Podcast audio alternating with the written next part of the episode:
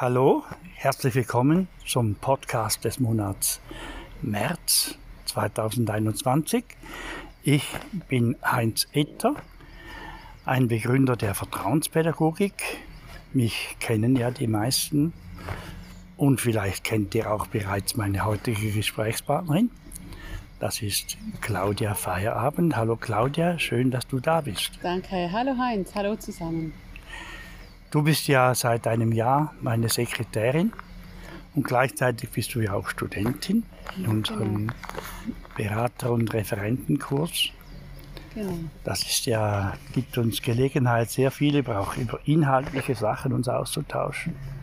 So kam auch die Idee auf, dass es wahrscheinlich sinnvoll wäre, mit dir auch mal über dieses heikle Thema zu sprechen, das wir heute anpacken wollen. Wir sind ja übereingekommen, Claudia, dass wir zuerst den schriftlichen Text des Refreshers, dass ich den hier da vorlese. Ja, genau. Und dass wir dann miteinander darüber ins Gespräch kommen. Hier also der Text des Refreshers März 21. Hast du schon einmal dein Kind gehasst? Wahrscheinlich gehörst du zu den Menschen, die zugeben müssen, dass ihnen das schon passiert ist. Wie ist so etwas möglich? Gibt es eine Liebe, die tiefer ist als die Liebe zwischen Eltern und Kindern? Wohl kaum. Es gibt zwar die Verliebtheit, die man freilich intensiver erlebt, aber es gibt wohl kaum eine robustere Beziehung als die zwischen Eltern und Kindern. Und wohl auch keine, die größere Krisen und schrecklichere Enttäuschungen, Selbstverrat und eben Hass überlebt. Ich erinnere mich, was die Schülerinnen und Schüler im Sonderschulinternat, das ich geleitet habe, von ihren Eltern alles einstecken mussten. Wie viel Zurückweisung, wie viel Ablehnung, und zwar auf beiden Seiten. Dennoch hielten sie aneinander fest, und Beleidigungen gegen die Mutter war immer die letzte Eskalationsstufe, bevor die Fäuste sprachen. Wie also kann man Menschen hassen, mit denen man auf diese Weise verbunden ist. Wir hassen einander mitunter nicht, obwohl wir so miteinander verbunden sind, sondern weil wir es sind. Niemand kann uns so verletzen wie jene, die wir lieben. Je intensiver die Beziehung, desto vehementer ist auch der Hass. Dr. Gordon Neufeld, der kanadische Bindungsforscher, hat mir ein besseres Wort beigebracht als das Wort Hass. Es heißt Bindungsumkehr. Es geht um die Umkehrung der Bindungsinstinkte. Immer dann, wenn wir in einer solchen tiefen Beziehung zu sehr oder zu oft frustriert werden, laufen wir Gefahr, in einen solchen Zustand zu geraten. Neufeld beschreibt es als eine Art Notabschaltung des Bindungsgehirns. Wenn du schon einmal Lust hattest, dein Kind zu ohrfeigen, zu schütteln oder gar es an die Wand zu knallen, dann weißt du, in welche Zustände wir als Eltern geraten können. Gerade jene, die sehr emotional sind in ihrer Liebe. Wir haben einander bisweilen ja zum Fressen gern. Liebst du deine Kinder deshalb weniger weil du solche Gedanken über sie hast? Nein. Bist du deshalb eine schlechtere Mama oder ein schlechterer Vater? Nein. Viele denken das aber. Sie machen sich schlimme Vorwürfe und zweifeln an ihrer Eignung zur Elternschaft. Hier beginnt dann das eigentliche Problem. Kinder können von Eltern viel ertragen, auch solche Ausbrüche. Aber sie ertragen es ganz schlecht, wenn sie mit Eltern umgehen müssen, die in Selbstzweifeln und Selbstanklagen stecken. Sie wollen nämlich starke und mutige Eltern, keine unfehlbaren. Damit möchte ich freilich Kindesmisshandlung nicht verharmlosen und auch nicht zu Gewalt aufrufen, aber ich möchte, dass wir alle lernen, auch uns selber so zu lieben, wie wir sind. Wenn dir eine solche Bindungsumkehr in Bezug auf die Kinder noch nicht passiert ist, so bestimmt umgekehrt. Kinder können auch in diese Situation kommen. Dann hassen sie ihre Eltern, schreien sie an und haben Lust, sie zu verletzen. Manchmal in der Mehrdeutigkeit dieses Wortes. Mindestens 20 Prozent der Beratungsanfragen, die ich von Eltern bekomme, wurzeln in solchen Erfahrungen. Was tun, wenn mein Dreijähriger mich übel beschimpft, mich schlägt oder anspuckt? Sobald man das Phänomen der Bindungsumkehr aufgenommen hat, verlieren solche Ereignisse etwas von ihrem Schrecken. Bindungsumkehr ist etwas Normales, ziemlich Verbreitetes. Sogar in der Tierwelt kommt es vor. Das wissen alle, die heimgekehrt vom Urlaub von ihrer Katze über Tage ignoriert werden. Im Buch Lernen und Reifen im Vertrauen beschreibe ich anhand eines Ehepaars, wie ganz normale Menschen reagieren können. Vielleicht geht es dir wie den meisten. Du schüttelst den Kopf und weißt gleichzeitig, das könnte auch mir passieren. Stellen Sie sich eine Frau vor, die eben dabei ist, den Tisch für den Eheabend zu decken. In 15 Minuten erwartet sie ihren Mann. Sie stellt sich schon vor, wie er hereinkommt, sie umarmt, ihr dankt für die wunderschönen Jahre und für den schön gedeckten Tisch, wie er dann den Wein entkorkt, wie sie zusammen das Essen genießen und ihre Liebe feiern. Nun ist es bereits fünf Minuten über die Zeit. Noch hat sich nichts verändert.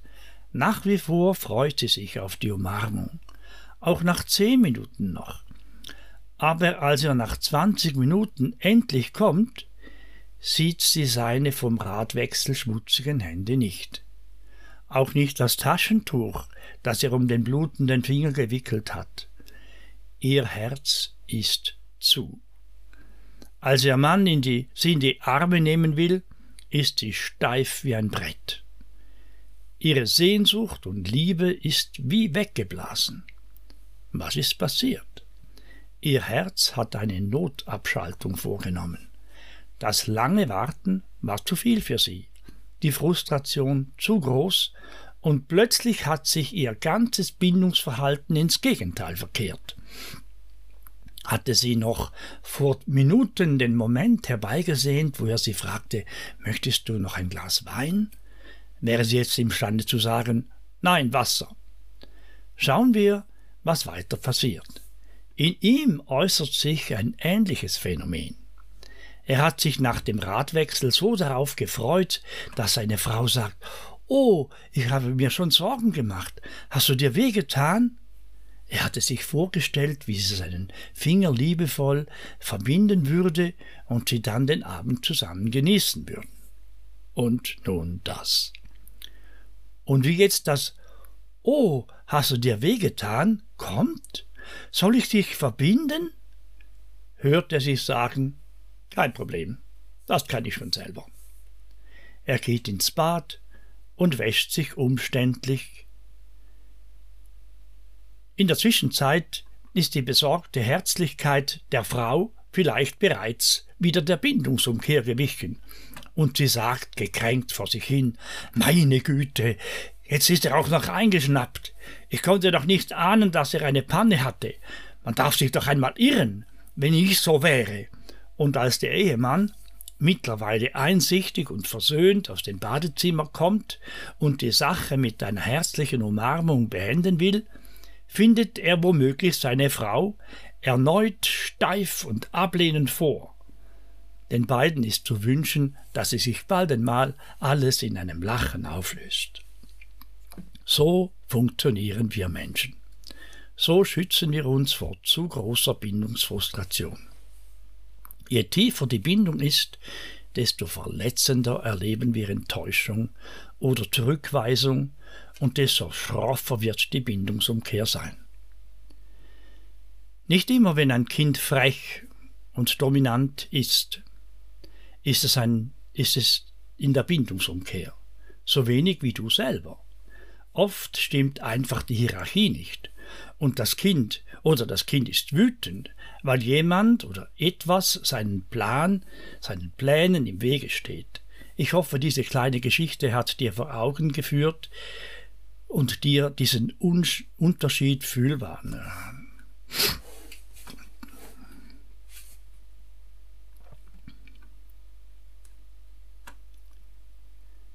Nicht immer wie ein Kind frech. Soweit der Text aus dem Buch.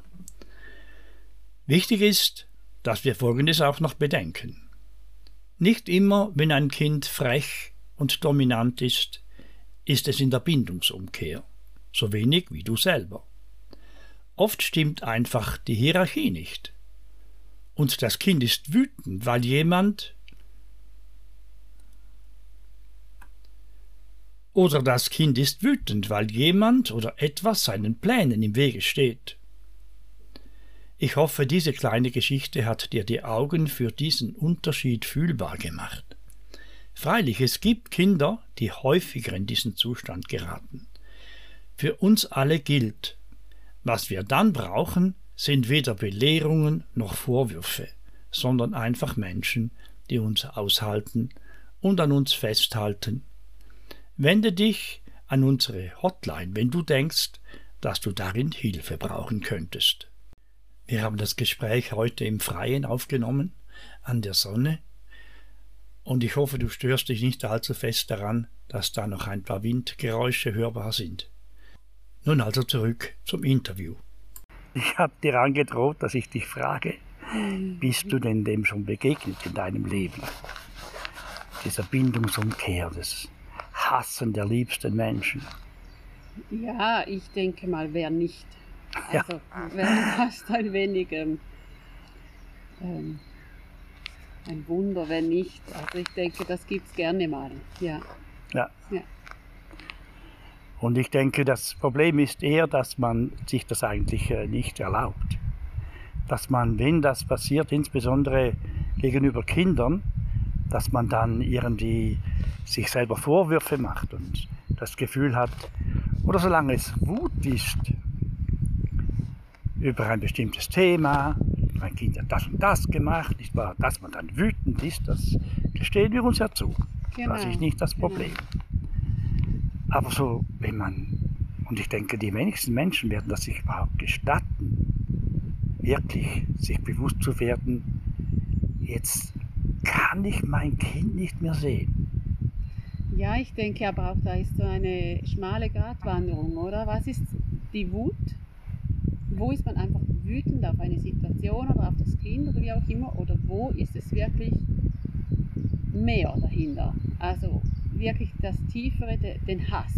Wir sagen ja auch Hass nicht so gerne. Also als ich deinen Titel gelesen habe, habe ich gedacht, oh mein Gott, was, was will er damit, oder? Ja. Also, weil wer sagt schon von sich aus, ich hasse mein Kind. Ja. Also das würde ich auch nicht sagen. Ja. Und dennoch ist es dieses Gefühl. Ja, es ist, das ist ja, ja auch die Lust, das Kind leiden zu lassen. Muss ich das einmal auf der Zunge zergehen lassen. Dass wir in diese Zustände kommen, dann wird es hat es jetzt verdient, oder? Auch die Lust zu strafen, die Lust, äh, jetzt einfach, das, das, das ist jetzt gerecht, dass mein Kind, dass jetzt das passiert und so weiter. Oder? Ja, es, ja, aber ich denke, das ist vielfach dann eine Ohnmacht von einem selbst. Ja. Weil man ja auch nicht mehr weiter weiß, oder? Ja. Was soll man jetzt tun damit? Ja. Oder? Genau. Und äh, ich kann mich daran erinnern, dass ich eine, eine, in solche Situation kam mit meiner Tochter. Okay. Ich erzähle davon manchmal an, äh, an Veranstaltungen. Und auch wir haben, Martina und ich haben darüber ausgiebig schon gesprochen. Die war damals da 17 oder 18. Mhm. Da war es so zwischen uns, dass wir der kleinste Muxer löste in ihr und in mir schon äh, heftige Emotionen aus. Wo wir also in dieser Bindungsumkehr saßen. Und es war nicht nur, wie es üblich ist in der Geschichte, die ich da erzählt habe, so über Minuten. Sondern wirklich über Tage. Über Tage, ja. ja. Wo wir uns fast nicht mehr einkriegten. Ja. Das ging dann beiden so. Okay. das wäre dann die Situation, um diese, diese länger dauernden Bindungsumkehrsituationen kennen, kennen ja auch Ehepaare, die sich trennen Ja. wollen, zum Beispiel. Ja.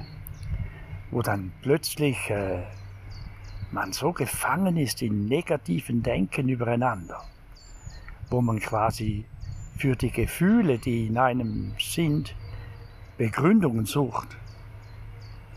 Ja, und schlussendlich kann man es ja eh nicht recht machen in diesem Moment. Ja. Also das Gegenüber kann ja dann machen, was es will und es passt nicht. Ja. Ja. Und dann kommst du in diese Bindungsumkehr, Mhm. wo du einfach auf der Suche bist nach Erklärungen für deine Gefühle, oder? Ja. Ich habe schon unzählige Mal mit, mit äh, verschiedenen Leuten darüber gesprochen, wie das damals war. Oder kurz vor der Trennung und auch noch nach der Trennung. Wie, Ja. wie man da das Gefühl hat, man- ich habe meinen Partner zum ersten Mal richtig kennengelernt. Ich habe mich in dem so gründlich getäuscht und so weiter. Dabei ist in den meisten Fällen ist es gar nicht so. Die Menschen sind immer noch die gleichen, aber die Beziehung und die Betrachtungsweise ist anders. Ja. Aber da wollen wir jetzt ja nicht ins Detail gehen, oder? Genau, genau. Aber du kennst das ja aus, ein bisschen aus eigener Erfahrung. Ja, klar. Ja. Aus der eigenen Trennung, ja, von meinem Ex-Mann, ja. Ja.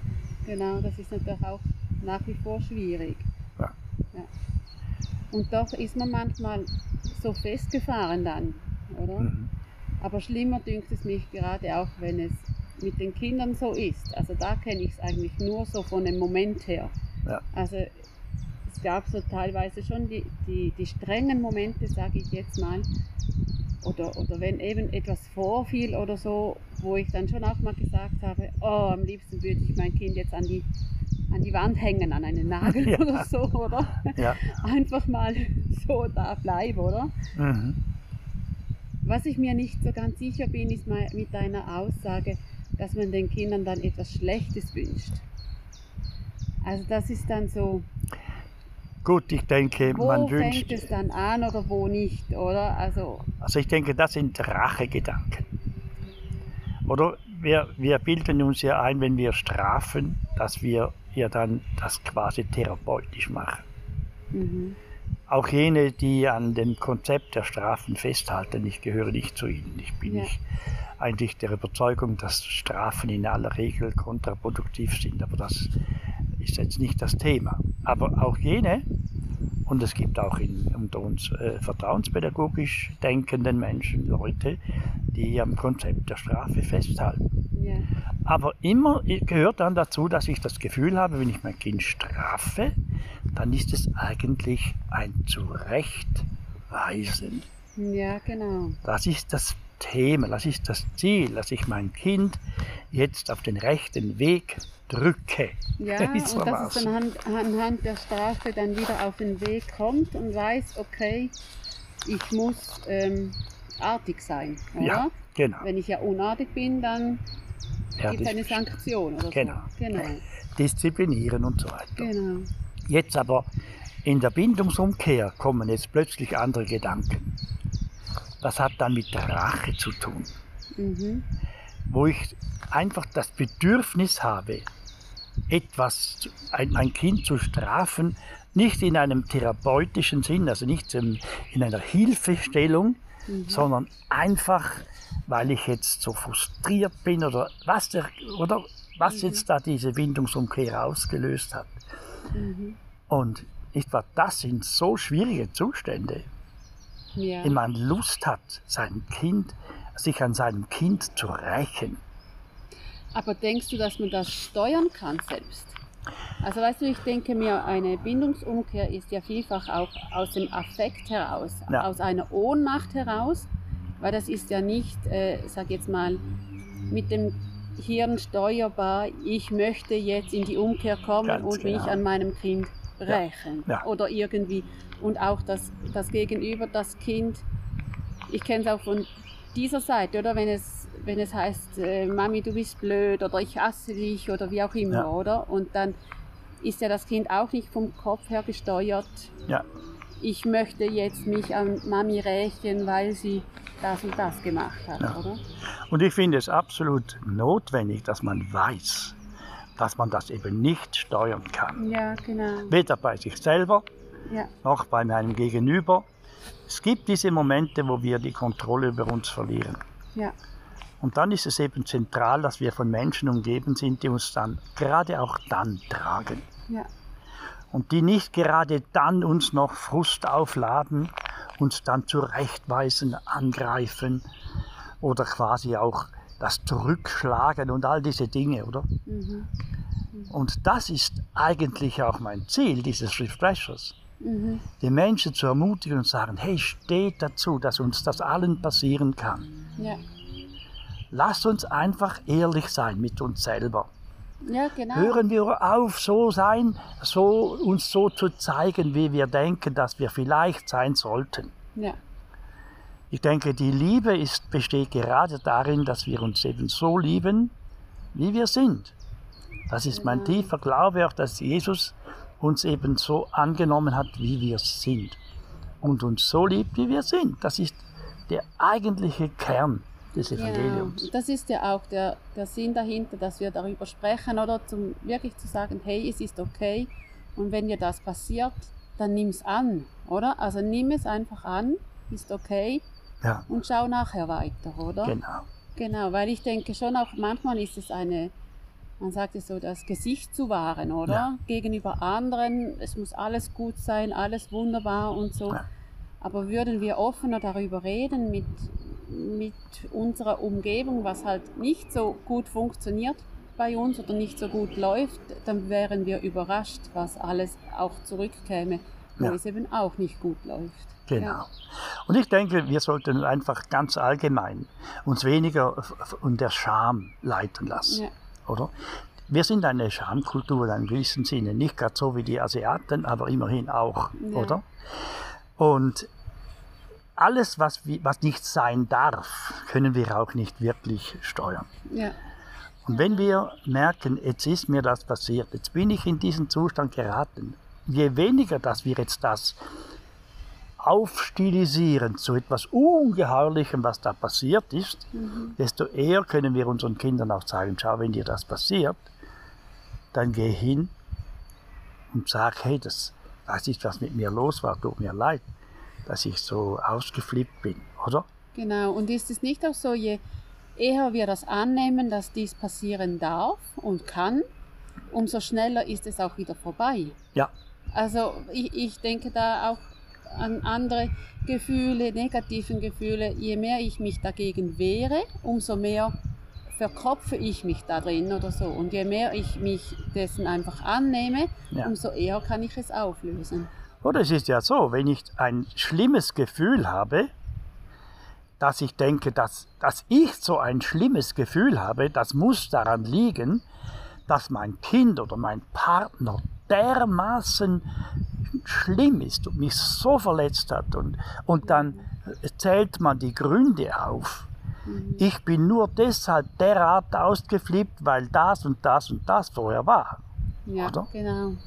Und dann bin ich eigentlich gar nicht auf dem Weg der, der Besinnung. Ja, Dann bin ich eigentlich nur dabei, mich zu rechtfertigen. ja genau. genau. Und das ist definitiv kein guter Plan. Ja, und vor allem ähm, fordert es ja dann wieder die Rechtfertigung des anderen. Ja, Oder dann geht es immer so hin und her. da geht's hin und her. Ja, Ich wage zu behaupten, wenn das Konzept von der Bindungsumkehr, wenn das, wenn das bekannter wäre, mhm. würde das vielen, gerade Paaren in Konflikten helfen. ja das denke ich schon auch. Und doch, ich meine, ich kenne ja dieses Konzept, Ja, sag ich mal, und trotzdem ist es in gewissen Situationen einfach schwierig. Ja. Also trotz Zweifel. Kennen des Konzeptes, sag ich jetzt mal, oder? Ist es schwierig, wenn man an gewisse Punkte oder Situationen kommt, um das dann einfach so relaxed hinzunehmen. Ja, absolut. Oder? Und deshalb ist es ja auch das, was du sagst, steh dazu, dann ist es halt so. Ja. Oder? Also ich bin, ich gehöre nicht zu den Leuten, die jetzt sagen, jede Beziehung ist zu retten. Mhm. Oder das Mhm. ist. Aber ich, ich sage einfach, es ist wichtig, dass wir, wenn wir spüren, eine Beziehung ist nicht zu retten, dann äh, sind wir geneigt dazu, in die Bindungsumkehr zu geraten. Mhm. Das ist eigentlich der Moment, weil das ja auch sehr frustrierend ist. Und wir wollen uns, uns ja nicht eingestehen, dass wir mitschuldig sind und so weiter. Ja, Und dann ist die Bindungsumkehr vor der Tür. ja, genau. Und da wünsche ich mir einfach, dass wir ein bisschen gelassener werden, auch in solchen grauenhaften Erkenntnissen. Es geht nicht Ja, mit uns. ja, genau, Also? genau. Und wieder rübergetragen zu den Kindern, denke ich, ist es vor allem auch wichtig, ihnen das vorzuleben, dass es Ja. okay ist, oder? Ja. Weil so lernen sie es ja für später auch, dass Ja. es eben keine Scham oder irgendwas ist, wo man das Gesicht verliert, sondern wirklich, wo man sagen kann, okay, das war jetzt blöd. Ja. Ganz, Und ja. diese Situation verbunden mit meinem Allgemeinzustand hat dazu geführt, dass ich jetzt wirklich durchgedreht bin. Mhm. Oder? Und dass wir das einfach einander zugestehen. Mhm. Jeder darf mal in solche Zustände geraten und das ist nicht das Ende unserer Beziehung. Genau. Ich habe eine Tochter von mir, die rastet gerne aus. Mhm. Da, da sage ich es wirklich so, dass das Ausrasten, also dass wenn es eine Situation gibt, die ihr ganz und gar nicht gefällt, dann kann die derart explodieren oder ausrasten wegen teilweise wegen einer wirklich Kleinigkeit, oder? Und dann kann man nichts, nichts machen, aber wirklich nichts. Und dann kommt auch so die, die Worte wie ich hasse dich oder du bist blöd oder was auch immer, oder? Und da habe ich auch, also früher habe ich da eher mal dagegen gesteuert oder hey nein und so, also auf sie eingeredet und heute sehe ich das etwas anders. Da finde ich wirklich auch, sie ist in dem Moment so gefangen und wahrscheinlich auch in einer Mhm. Bindungsumkehr mir gegenüber, wo ich es einfach mal sein lassen muss Ja. und dann später dann wieder ins Gespräch zu kommen und dann auch zu sagen, es ist okay. Also es ist nicht schön, wenn du so ausrastest. Ja. Wir überlegen uns dann auch jeweils Strategien für das nächste Mal, wie man das vorbeugen könnte oder so. Aber das ist auch, das Hirn stellt ab und dann ist einfach das Gut, Gefühl. man muss sich bewusst sein, das Hirn stellt nicht völlig ab. Ja, Es bleibt ein Rest auf jeden Fall, oder? Kinder beißen manchmal in solchen Situationen, aber sie beißen ja nicht die Finger nicht ab dann, oder? ja Es klar. bleibt, also das Klar, ist ja. so plakativ, aber ich meine, Ja. es bleibt uns immer ein Restkontrolle. Genau. Und wir bilden uns ja deshalb auch ein, wir, äh, wir dächten wirklich so in dem Moment und so weiter. Das ist so ein ganz äh, seltsamer Zustand. Mhm. Und deshalb ist es wichtig, dass da, was du jetzt gesagt hast, dass du mit deinem Kind dann durchgehst, sagst, wo war der Point of No Return zum einen Ja, und zum anderen, wie kannst du dafür sorgen, dass du in solchen Zuständen nicht so viel Übel anrichtest, dass du nachher wieder lange aufräumen musst, oder? ja, genau. Das ist ja dann der Trick, oder? Ja. Wo, wo, kann ich mir dann selbst sagen, jetzt einfach Stopp. Ja. Jetzt muss ich den Wind da wehen lassen oder wie auch immer, oder den Sturm vorbeiziehen Ja, lassen, ja. ohne noch irgendetwas darüber zu streuen, oder? Genau. Genau, aber ich denke, das ist auch eine schwierige Aufgabe. Ja. Also wenn man in die Situation reinkommt selbst, also auch für das Kind ja dann, oder wenn, wenn ich solche Situationen hätte, ja auch dann für mich oder Ja. so. Es ist auch eine Frage der Reife, oder? Das Ja. muss man sich bewusst sein. Genau. Und gerade äh, Kinder, wenn sie so langsam in die Pubertät kommen, wenn man, wenn man dann weiß, ja, mein Kind ist jetzt ein bisschen unreifer, Mhm. als es noch war vor einem Jahr, einem Jahr oder zwei Jahren, weil es so intensiv erlebt. Mhm. Und da muss man einfach auch das wissen, was aber eben nicht heißt, ich sage meinem Kind, ja, wenn du mir Arschloch sagst, das ist okay, oder? Ja, nein, weiß. das soll sie auch Eben, nicht sein. das sollte oder? nicht genau, sein. Genau. Man sollte die Schwere der Situation absolut nicht verharmlosen, aber gleichzeitig sagen, es ist schlimm, aber es ist nicht das Ende der Beziehung. Und für mich war es, oder ist es vor allem wichtig, nicht in dem Moment, Ja, wo es passiert. ja, sicher. Weil dann muss ich nicht meinem Kind irgendwas sagen wollen, Ja. hey, das und das geht nicht, weil das kommt ja dann gar nicht an, Ja, oder? Ganz Sondern genau. lieber in einem späteren Moment hinsetzen und dann in Ruhe darüber sprechen, wenn es wieder für beide wieder gut ist, oder? Genau. Ich vergleiche es gern mit einem Auto, das auf dem Glatteis sich dreht, oder? Ja, Da hat es keinen großen Sinn, einen neuen Gang einzulegen oder zu bremsen oder Gas zu geben. Ja, genau. Da kann man nur beten und hoffen, Ja. dass man nicht irgendwo. Und nicht den Baum anschauen. Genau. Irgendwo in die Wiese schauen. genau, alles klar. Ja. Gut, vielen herzlichen Dank für dieses Gespräch, Danke da dir. Claudia. Ich wünsche euch allen eine gute Zeit, bis wir uns das nächste Mal hören beim Podcast April 21. Da habe ich einen ganz neuen Plan, Claudia. Den kennst du noch nicht. Bin ich gespannt. Da, darüber spreche ich jetzt dann gerade mit dir und ihr alle, die ihr da zuhört, werden es dann beim nächsten Mal merken. Okay, auf Wiedersehen. Auf Wiedersehen.